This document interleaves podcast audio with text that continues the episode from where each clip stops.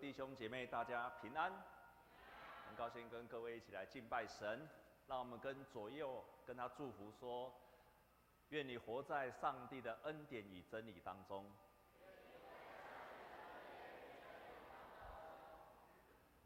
我先报告三件事情。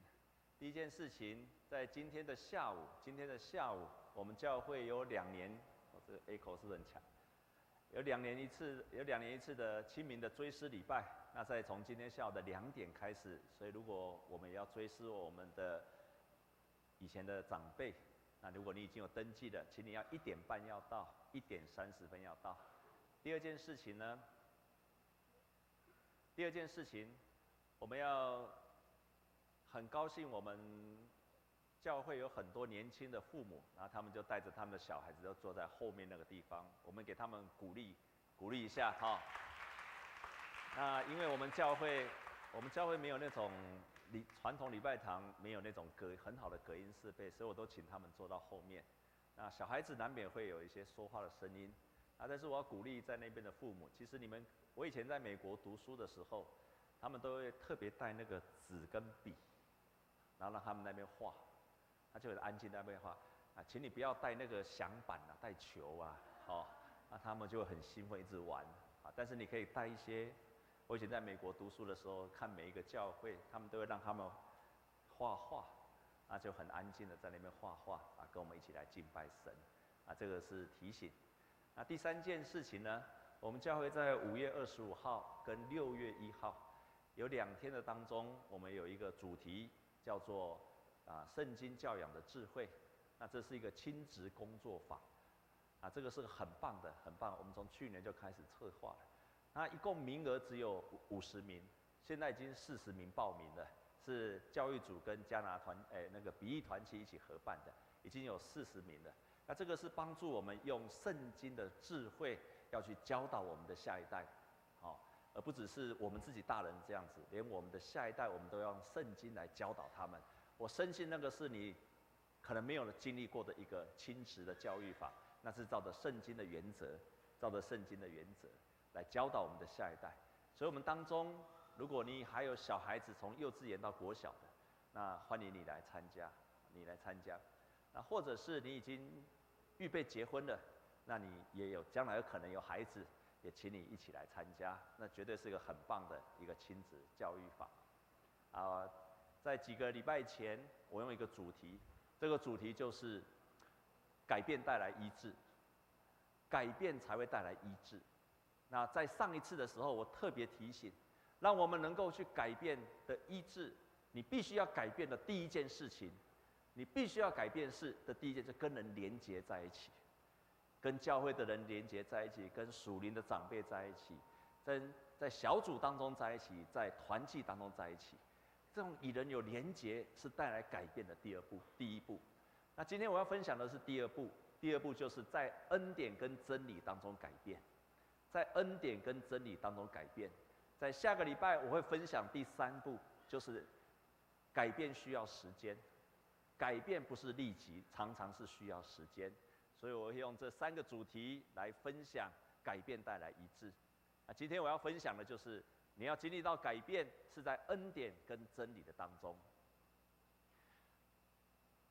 在我来中山教会，我是二零一二年来到中山教会，然后大概在这个的前一年，我以前在公报社服侍的同事，他就突然跑来找我，他跟我说：“牧师，你可不可以来帮助我的哥哥？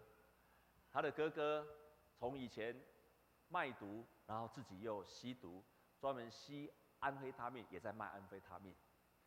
他说他没有办法救他的哥哥，所以他希望牧师我去救他。我印象很深刻的是第一次跟他见面，是在台南一个小公园的一个很一个黑暗的夜晚。那当我们在公园那边一直谈一直谈，谈完之后，我印象太深刻了，我印象太深刻了。这个哥哥，同时我也告诉你，他已经是个基督徒了，而且是从小就在教会的基督徒了。他在哥哥在那天晚上，我印象非常深刻。当我们要告别的时候，他跟我这样说：“牧师，我可以跟你讲，我一定可以胜过的，我一定可以胜过这个吸毒的，而且我会做给你看。”因为他大声的这样跟我说：“我一定做得到，而且我会做给你看，你们等着看吧。”啊，我还能说什么？我还能说什么？所以我就没有再说了。可是，还不到半年，这个童工又跑来找我，他说我哥哥更严重了。所以我第二次再去见他的哥哥的时候，这一次是在 Seven Eleven 的前面。当我们在那个地方见面的时候，这一次他知道他需要依靠，他需要依靠，所以他就谦卑了下来，因为他知道靠一个基无法度啊，他就谦卑了下来跟我说：“牧师，请你帮助我。”啊，因为那时候我已经到中山教会来了，所以我没有办法常常跟他见面，于是我就带领，就找把他介绍一间教会，然后找了一个很有信心的姐妹，很有信心的姐妹来帮助他。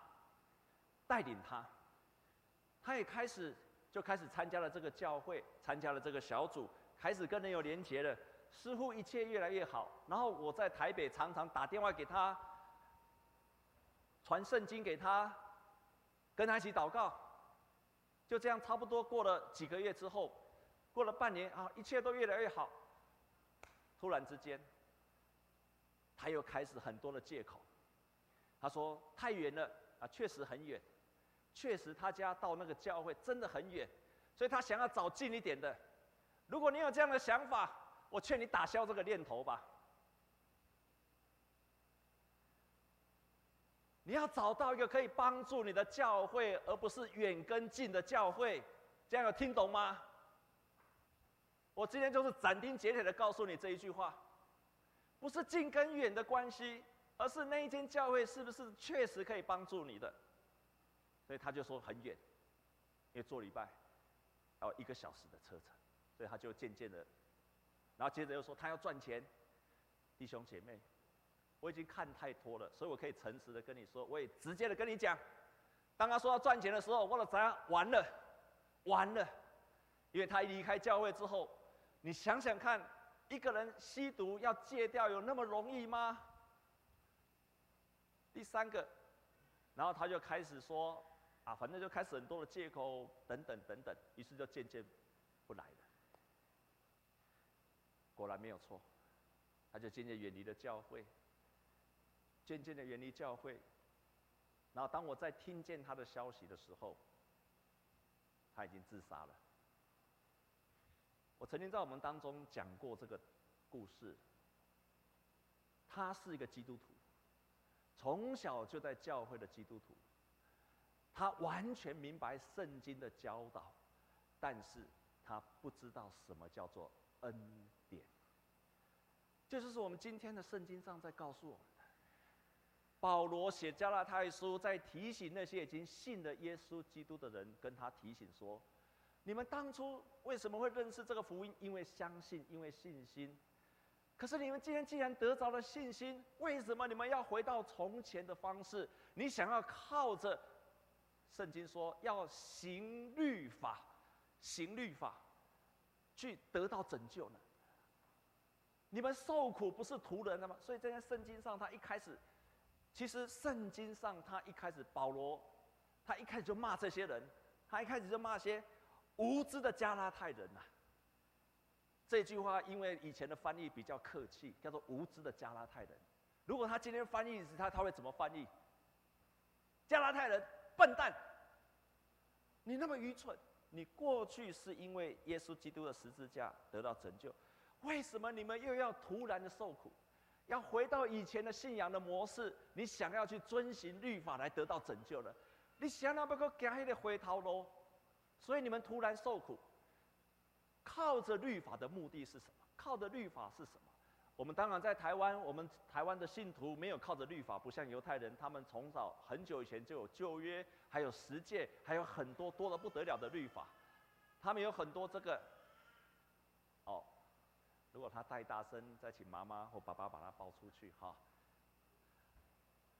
然后，但是在台湾当然没有这些律法，可是，在台湾我们常常会想要说，经常就像我刚刚说的那个人，我可以。我要做更好，我一定可以的。又重新回到了想要靠着自己的能力去胜过这一切。这一切又让我们回去到从前的所谓的靠着靠着律法。所以靠着律法，对我们今天来讲就是什么样？我想要再更努力，我想要更努力，好让我能够除去我的罪。我不够完全，所以我想要更努力。靠着律法的意思，也就是说，我在受苦的当中，我希望能够脱离这个苦海，所以我要更努力，我要更努力，又回到靠自己的方式，或者是说，当你遇到了人生的困难的时候。我希望我的生命能够成长，我希望让神来祝福我的时候，所以我想要更努力得到神的祝福。保罗就是在提醒这样子的人：你们已经信了福音的人，接受福音的人，你想要靠着更努力脱离那个罪恶，想要让得到神更大的祝福，想要解决你的困难的人生的问题，保罗就在骂这些人说：你们是无知的加拉太人。保罗提醒我们，在提醒我们。他说：“你要靠着上帝的恩典，你相信耶稣基督是相信这个恩典会临到你的身上，所以你要成为更棒的一个人，也要相信神的恩典。你要得到神的祝福，你要相信神会祝福你。然后你要胜过困难，也是因为你相信。你要相信，所以在加拉太书里面，他就提到用亚伯拉罕做例子。亚伯拉罕做例子，亚伯拉罕。”他的人生，我曾经在我们当中分享过。他的人生曾经经历过三次的大考验，三次的大考验。但是每一次的考验，他都是靠着信心去胜过去的。第一次的大考验，就是当他面对着前面的未知的时候，他不知道我前面的道路会如何的时候，这个时候，上帝叫他出来，离开你的本地本乡出来，前面前途渺茫。就像我们在座很多的社青的人一样，我不知道我前面的道路会如何，但是上帝叫他说：“你出来，离开你的本地本乡。”这件事情在提醒亚伯拉罕说：“你虽然不知道前面道路如何，但是请你相信我，请你放弃你过去所依靠的，请你相信我，我一定会带你前面的蒙福的道路的。”这是亚伯拉罕第一次人生的考验。第二次人生的考验，他到了七十五岁。还是没有孩子，在当时候是很大的耻辱，没有孩子。但是上帝跟他说：“你没有孩子，可是你相信我，因为我告诉你，你在一百岁的时候，经过二十五年，你会有一个孩子，你相信吗？”这是他第二次的考验，第三次的考验。他一百岁的时候，他有了孩子，之后他的孩子长大了，上帝第二次跟他讲说。你要把你最爱的奉献给我。你可以说，在这个时候他什么都有了，但是上帝突然跟他说：“你把你最宝贵的东西，你奉献给我，但是我保证你，你会因此而得到更大的祝福。”三次的考验，亚伯拉罕不是每一次都顺利的经过，可是他到最后都胜过了。第一次的考验，他学习到了什么？勇气。我勇敢的相信神，这是他第一次学到的功课。第二次在等候的当中，他学习到了什么？忍耐。要经过二十五年才能够成就的应许，我忍耐，我忍耐到底，相信神一定会祝福的。二十五年的等候。第三件事情，他学习到什么？他已经得到了，得到了神的祝福。神却对他说：“你把你得到的祝福拿出来，你相信我会给你更大的祝福。”第三件事情，他学习到了把最好的奉献出去，顺服到底。亚伯拉罕因为这样子，被称为信心之父。上帝给他的祝福超过以前。这个就是信心带来的恩典。每一次，上帝都没有让他失望过。因为相信而得着的恩典，上帝没有让他失望过，每一次都让他得着了美好的应许跟成就。这是上帝奇妙的恩典，他会有一些考验，可是依靠神，我们可以经历过这一切。相信上帝的恩典在那过程当中足够我们使用的。那我们跟左边跟右边的跟他讲好吗？上帝的恩典够你用的。好了，我们经历到神的恩典，但是我们另外一处是在真理的当中，在我们的以色列人，他们的真理就是旧约，就是旧约。可是对我们今天来讲，我们的真理是什么？我们的真理就是整本圣经都是我们的真理。这些真理的教导对我们的益处是什么？真理其实就是在教导我们，就好像教导我们，我们能够恢复到。我们能够恢复到，我们能够恢复到上帝所起初的样子，应该是什么样子？也就是说，我再回到亚伯拉罕，你成为一个基督徒，你成为基督徒，照理说，你成为基督徒，照理说，你应该是亚伯拉罕的样子。照理说，你成为一个基督徒之后，所以像今天圣经不断的提醒在我们说。我们也会得着亚伯拉罕同样的应许，所以照圣经上告诉我们，你应该是像亚伯拉罕一样，你应该成为信心之父，你应该像亚伯拉罕，即使会有信心的考验，可是上帝恩典应该要临到你的身上的。所以真理在圣经告诉我们，我们应该的样子是什么？你有相信你自己是亚伯拉罕吗？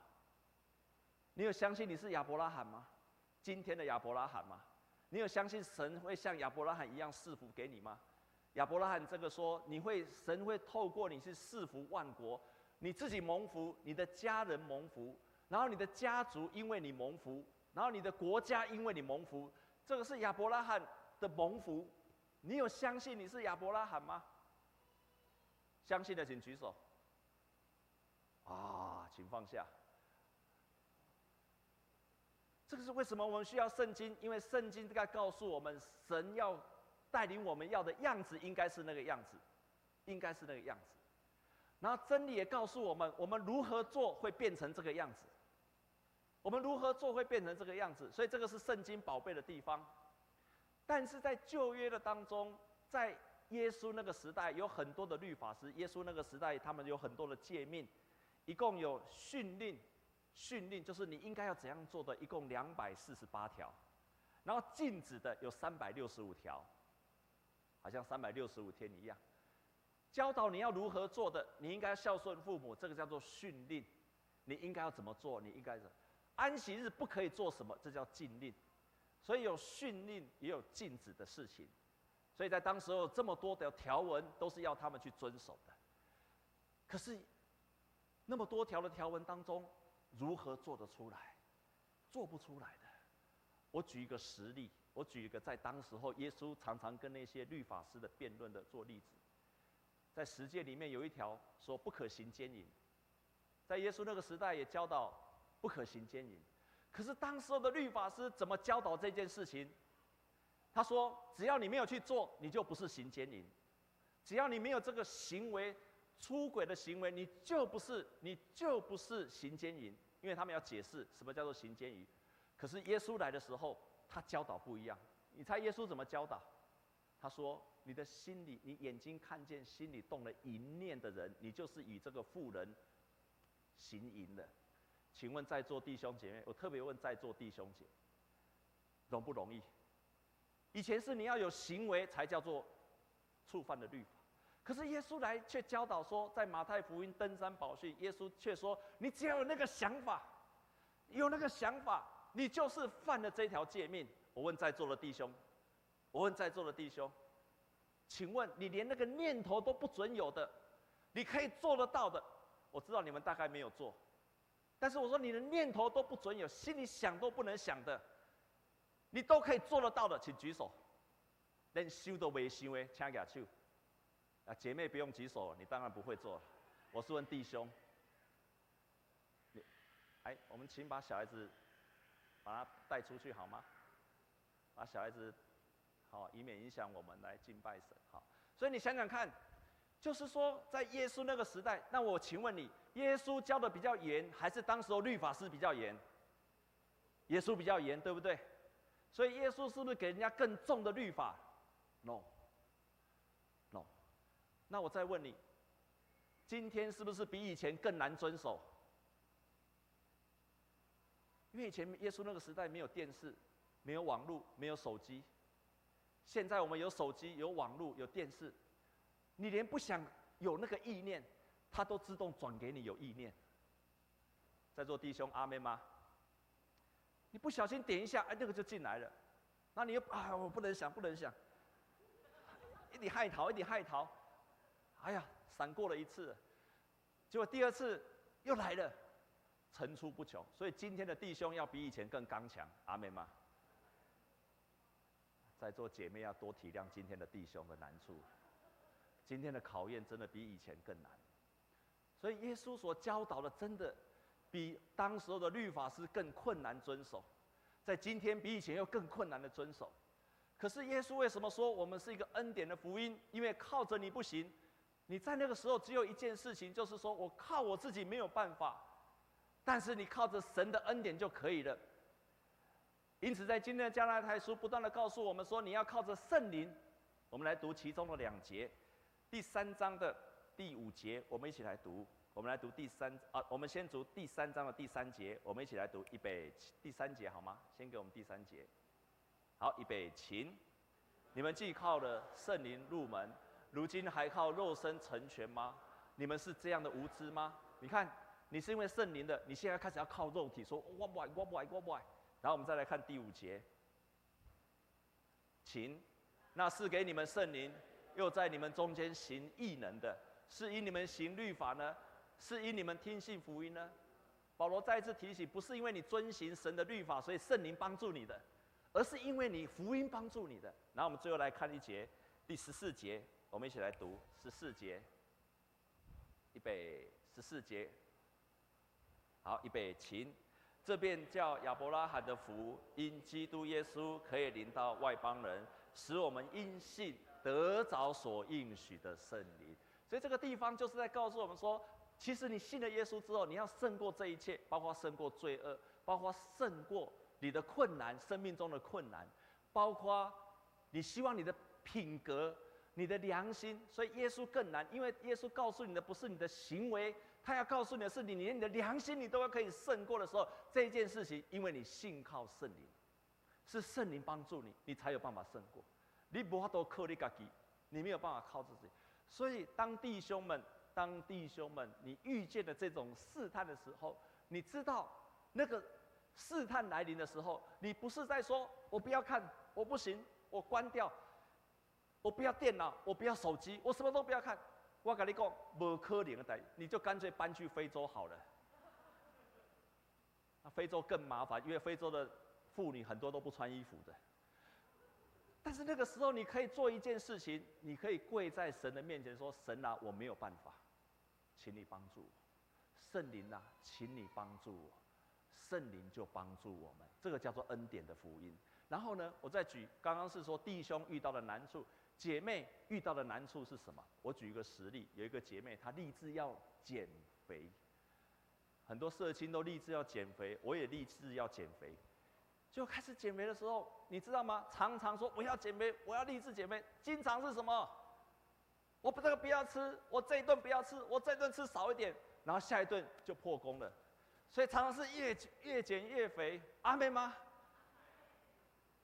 这是真的，我就是这样的苦，我就是这样的苦主。可是你需要的不是在一直说我可以，我不行，我要怎样，我要立志，我怎样？如果你已经立志了。在座各位弟兄，如果你已经立志超过一年了，你就不要再立志了。你必须反而在神的面前说：“神啊，我没有办法，我靠我自己没有办法。”所以当有一个姐妹她亲自这样做见证，她就说她吃完了晚饭，已经吃饱了。过半小时，他觉得哎，奇怪，为什么我又饿了？我才刚过半个小时，为什么我又饿了？他以前呢就赶快出去买宵夜，再去买点心再吃，经常是这个问题。可是，在那个时候，什么叫做依靠圣灵？当他很饿的时候，他跪下来跟神祷告说：“神啊，我没有办法，圣灵，请你帮助我，我需要你。”他只要愿意跪下来，开始求圣灵。他说，然后跟圣灵说：“我没有办法。”在那一刻，圣灵会帮助他。这个姐妹开始这样祷告的时候，祷告完，什么叫做圣灵帮助你？不仅你祷告，当她开始做这个祷告的时候。没有多久电话就来了。他的好朋友打电话给他，他就跟他说：“我现在很饿，我想吃东西。”他就跟他分享，分享完了之后，那个饥饿的感觉就过去了，他就胜过了。这就是圣灵的帮助。所以圣灵的帮助是因为我们谦卑的下来祷告，然后说：“我不行，我没有办法，请你帮助我。”圣灵就差遣人来帮助你。这个姐妹就这样一次一次的胜过去了。所以反而是那些谦卑的说，我不行，我没有办法，我靠着我自己没有办法。他经历了神奇妙的恩，他反而在经历神。这就是今天保罗在加拉太书在提醒我们的。我们愿意把我们的软弱跟圣灵说，圣灵差遣人来帮助我们，然后我们愿意让那个人来带领我，而不是一直说我要靠我自己。这就是为什么你需要有人连接，这就是为什么你需要在真理跟恩典当中去成长，这是非常奇妙的奥秘。我现在在带父母小组，我鼓励我们当中，如果你的有小孩子来参加礼拜晚上的父母小组，这个小组是充满了恩典的小组，充满了恩典的小组，在这个小组的当中，太多美好的见证了。我发现，当我在带这些年轻的夫妇的时候，他们现在最大的问题，经常造成他们夫妻的问题，或者造成他们很多亲子的问题。请你猜猜看是什么原因？是什么因素？你知道吗？手机。手机。很多的家长都说，我的小孩子开始手机之后，玩手机之后，成绩一落千丈。然后很多的太太都抱怨她的先生忙了一天之后回到家里持续的看手机，所以他太多的抱怨都是因为手机引起的，都是手机引起的。在那个小组的当中，啊，牧师知道这个之后，那我们就开始教导，我们开始教那些先生要觉知，以后你一天看手机只能够几几一小时或几小时，不能再看。亲爱弟兄姐妹，我在我们的父母小组看见非常美好的见证。当这个弟兄他开始觉知，我要这样子做的时候，你知道发奇妙的事就发生了。我就告诉他们说：“你现在一天只能够看一个小时的手机，回去之后开始做家庭祭坛。”我没有告诉他佩伯，我跟他说：“你要依靠神，你做家庭祭坛。”我告诉你，当他们开始觉知之后，奇妙的事就发生了，神就帮助了。其中一个弟兄感谢神，当他觉知了之后，他就觉知了之后，他回去是他就说，开始这样觉知之后，神就让他超忙的。业务开始增加了，回到家累死了，根本没有时间玩手机。感谢神，然后他回家就开始家庭祭坛，家里夫妻关系就比以前更好。这就是靠着神的恩典，好几对都是这样子的。这就是靠着神的恩典，你立志了，圣灵就帮助了你。你知道你要依靠圣灵，圣灵就帮助你。圣灵叫牧师来帮助这些人。这就是我们靠着恩典在得胜的一个秘诀。亲爱的弟兄姐妹。我特别要勉励我们已经信主很长一段时间的，要恢复。这就是今天加拉太书保罗在提醒那些信主很久的加拉太人说：你们是因为信心得到这个恩典，你们同时要靠着信心得到完全。你们的经过困难，你的信仰要成长，也需要依靠信心，不要再回到从前的模式了。昨天是我们父母小组的幸。幸福餐会，在那个餐会的当中，我特别邀请一个弟兄来做见证。这个弟兄在三十年前就在我们中山教会聚会，所以他从小就在我们中山教会，他也明白真理，在教会过着很快乐的生活。十年前他结婚了，十年前结婚了。过不久之后，他们有一个孩子。当这个孩子出生才两个月的时候，因为他自己不知道如何处理那个婚姻的关系，小孩子出生两个月之后，这个时候他不知道如何处理那个婚姻的关系，越来越多的争吵。他说他孩子两个月大的时候，那一次。他的前妻就把这个孩子去打疫苗的时候就抱走了。从此之后，他再看不见他的孩子。所以他不断的、不断的，每一天没有办法看到孩子回到，然后接下来就是不断的、不断的跟他的前妻的争吵，接下来就是法律的诉讼。所以他回到家里面去的时候，他回到家里面去的时候，他说每天不是流眼泪，就是写诉状，一定要去争取监护权。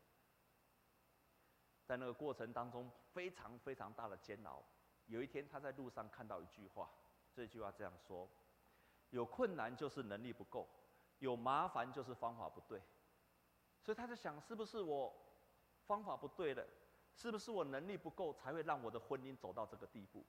所以他就寻找更有能力，他想要找更好的方法去挽救他的婚姻，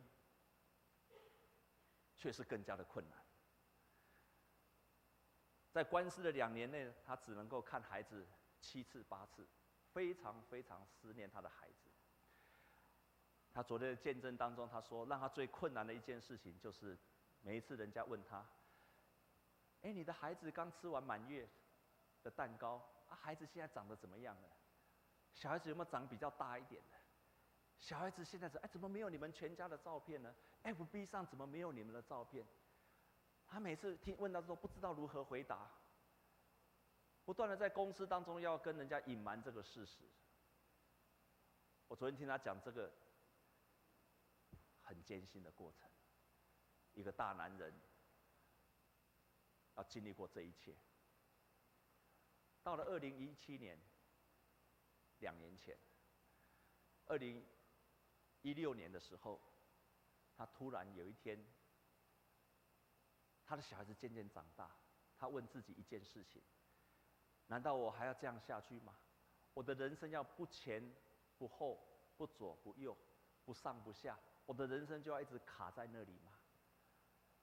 我要让我的人生一直卡在那里吗？难道我的人生不能够改变吗？所以从那个时候，他开始做了一个祷告：我要改变，我要改变。你注意听哦。他以前遇见事情的时候开始祷告，他都怎么祷告？我相信你跟他犯了同样的错误。我相信你一定跟他犯过同样，因为我也犯过同样的错误。他的祷告是什么？神啊，请你改变我的前妻。神啊，请你改变我的环境。神啊，请你改变，所有都要改变，只有一个东西没有改变，是谁？我们常常在犯同样的错误。神啊，请你改变他，改变他，改变他，改变老板。改变前妻，改变先生，改变孩子，所有都要改变，就是你自己不用改变。他以前那么多年的当中，所有的祷告都是类似的祷告。我们常常的祷告就是要别人改变，但是那一次他做了一个不一样的改变，他的改变就是神啊，请帮助我，请改变我。我期望你也常常做这种改变，这种祷告。神啊，请你帮助我，请你改变我。当他开始做这个祷告的时候，于是神开路了，神真的开路。他短短的在我们的教会认识另外一个女孩子，四个月之后就结婚了。神赐给他们一个很棒的孩子，然后呢，他的工作又有新的开始。我知道你们都知道是谁，你们也在问说，大家这个人是谁啊？这个不重要，你知道多少不重要。我要告诉你的就是说，你要知道，他花了。六年七年才改变这个态度，他才开始经历神。我今天要要提醒的你就是这一点。他经历了六七年，一直在做同样的祷告。他说神安慰了他，他在旷野当中那么久，可是直到他这个意念改变的时候，神真的出手了，神就大大的祝福他。好几次他在小组的聚会的当中，他就这样说：我现在终于可以经历到。我现在终于可以经历到什么叫做一个蒙福的人生。我有两个简单的结论，希望你听完这个见证之后，你不要再去说啊，这下面狼，这下面狼哦，啊，那个标写你没有把这个真理听进去。但是我希望你听完这个见证，你记住两件事情。第一件事情，你的祷告是不是需要改变的？是不是需要改变的？第二件事情，你听完这个见证之后，请你要记住，你重新回到依靠神，跟神说：“神啊，我不行了，请你帮助我。”神会差遣人来帮助你，你必须要被别人带领。我多么盼望我们当中每一个人都能够成为蒙福的人。当今天早上我在思想这个弟兄的见证，我有第三个感想。我们都不喜欢婚姻出了问题，我们都不喜欢遇到困难，我们也不喜欢我们事业出了问题，我们都不喜欢生命当中有这么多困难的事情，我也不喜欢。可是，如果因为这样的事情让这个弟兄知道神如何依靠神，我觉得他是蒙福的。我觉得这件事情是上帝要让他蒙福的经过。我真的觉得他比那些从来不知道上帝的恩典的人还要棒，还要棒。而且我真的相信，他经历过这一切之后，上帝会更大的祝福他。耶稣来到世上，他没有跟很笨的人跟你说：“你怎么那么笨？你要更聪明。”耶稣也没有跟那些犯罪的说：“你要自己做好啊，你要给做好啊，你要努力一点啊，你态度错了，你要改变啊。”耶稣说：“信靠我，这是恩典的福音。愿神也帮助你们，愿神也帮助我们，在恩典跟真理当中去改变。我们同心来祷告。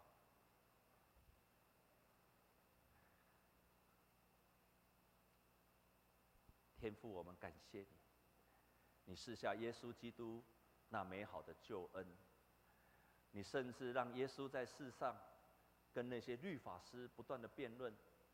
耶稣，你甚至为了这个恩典的福音走上十字架的道路，就是要让世界上的人看见上帝的恩典的福音是何等的伟大，是困难明白的，但是充满能力的。主啊，就求主你帮助我们成为一个谦卑的人。帮助我们成为谦卑的人。过去，我们想靠着自己的努力，我们以为态度不对，我可以改变态度。困难不够，我想要有能力；有麻烦，我想要找更好的方法。但是我却不知道去寻求你，亲爱的主，我们要感谢你，你没有放弃我们。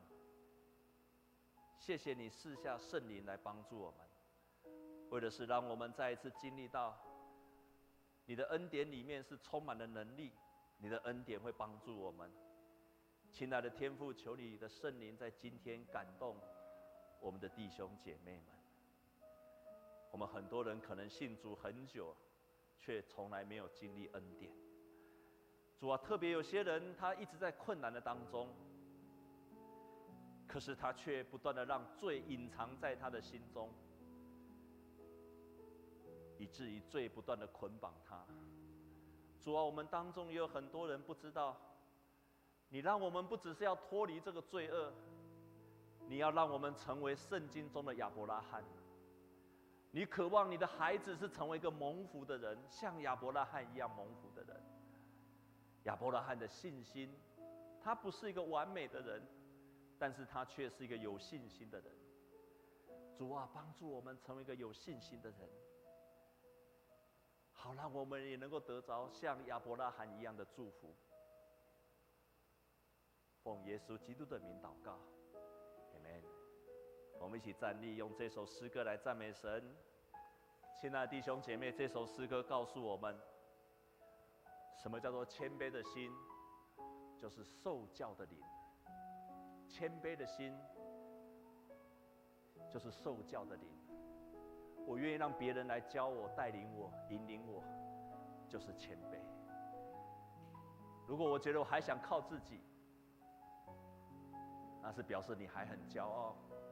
愿我们唱这首诗歌的时候，我们跟圣灵说：“圣灵，让我有一个受教的心，自己来决志说：神啊，我愿意受教。”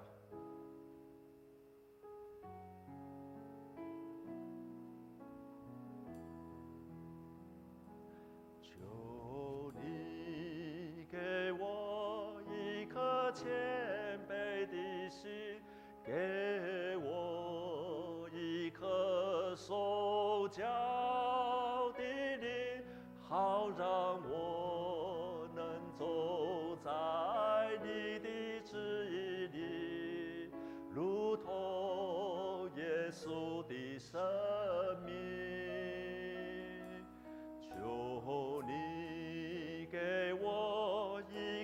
谦卑的心，给我一颗受教的灵，好让我能走在你的旨意里，如同耶稣的生命，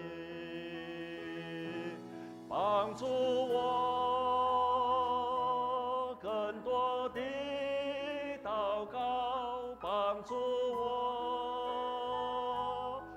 深的依靠，单单相信你，深深只为你，一生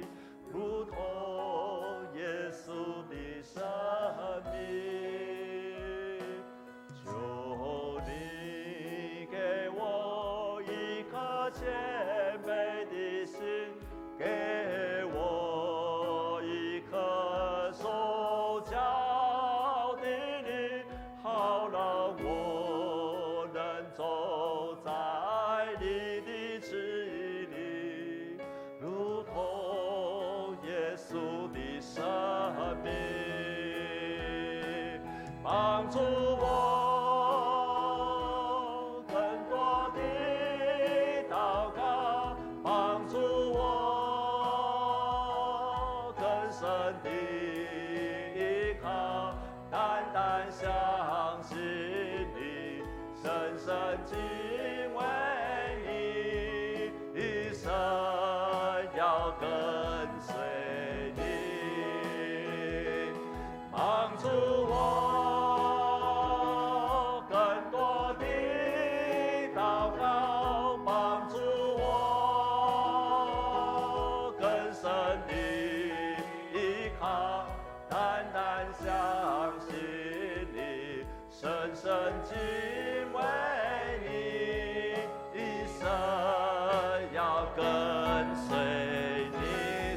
帮助我，帮助我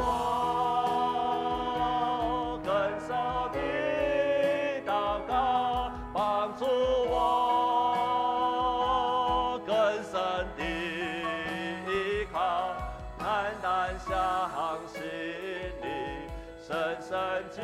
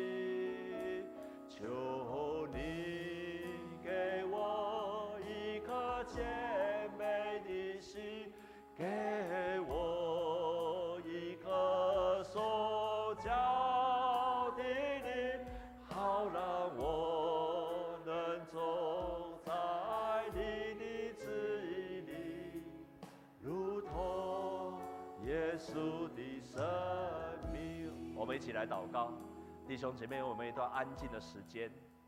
你的生命当中那些很难胜过的罪，那些老我。让我们今天来胜过他。我们既然靠着，因为相信得着这个福音的拯救，我们也来求圣灵，跟圣灵这样说：我没有办法，请你帮助我。跟圣灵说：我需要你，我需要你，我没有办法。尤其那些不断缠绕你的罪，反反复复的罪，反反复复的软弱，来来去去的困难，你需要跟圣灵说：“圣灵啊，我没有办法，请帮助我。”让我们有一段在神的面前安静的时间来祷告，来祷告，来祷告。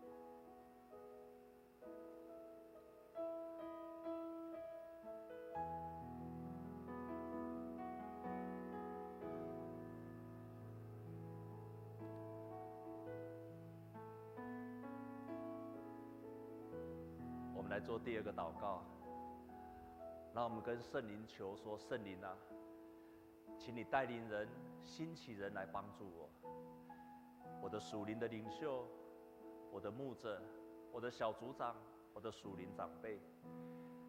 我们跟圣灵说：圣灵，求你兴起一个人来帮助我，因为我靠我自己没有办法，求你兴起人来帮助我。我们一起来做第二个祷告。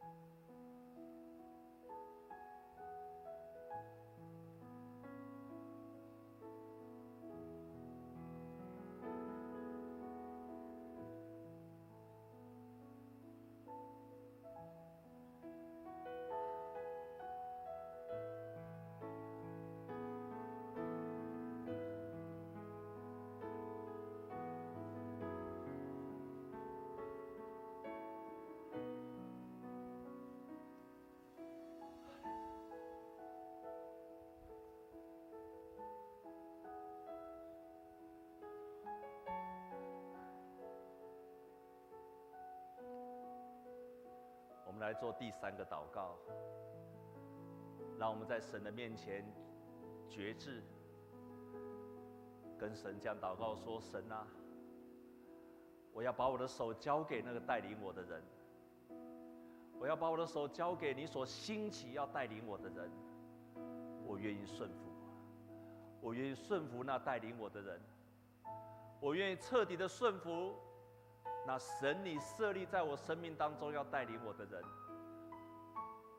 我愿意顺服。让我们来做这个第三个祷告。我愿意顺服那些带领我的人，好让我的生命有一个属灵的长辈跟领袖来带领我。我们来做第三个祷告。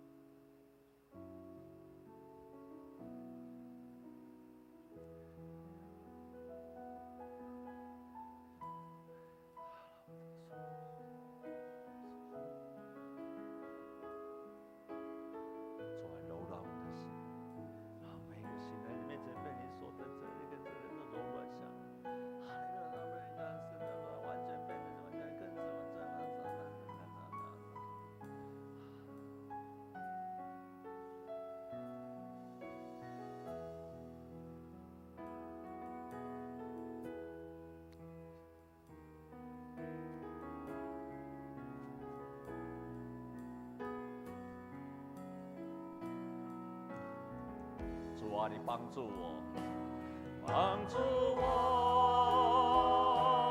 更多的祷告，帮助我，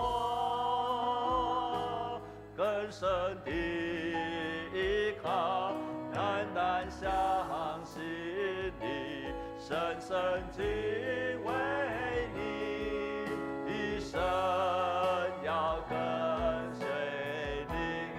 请你帮助我，帮助我。弟兄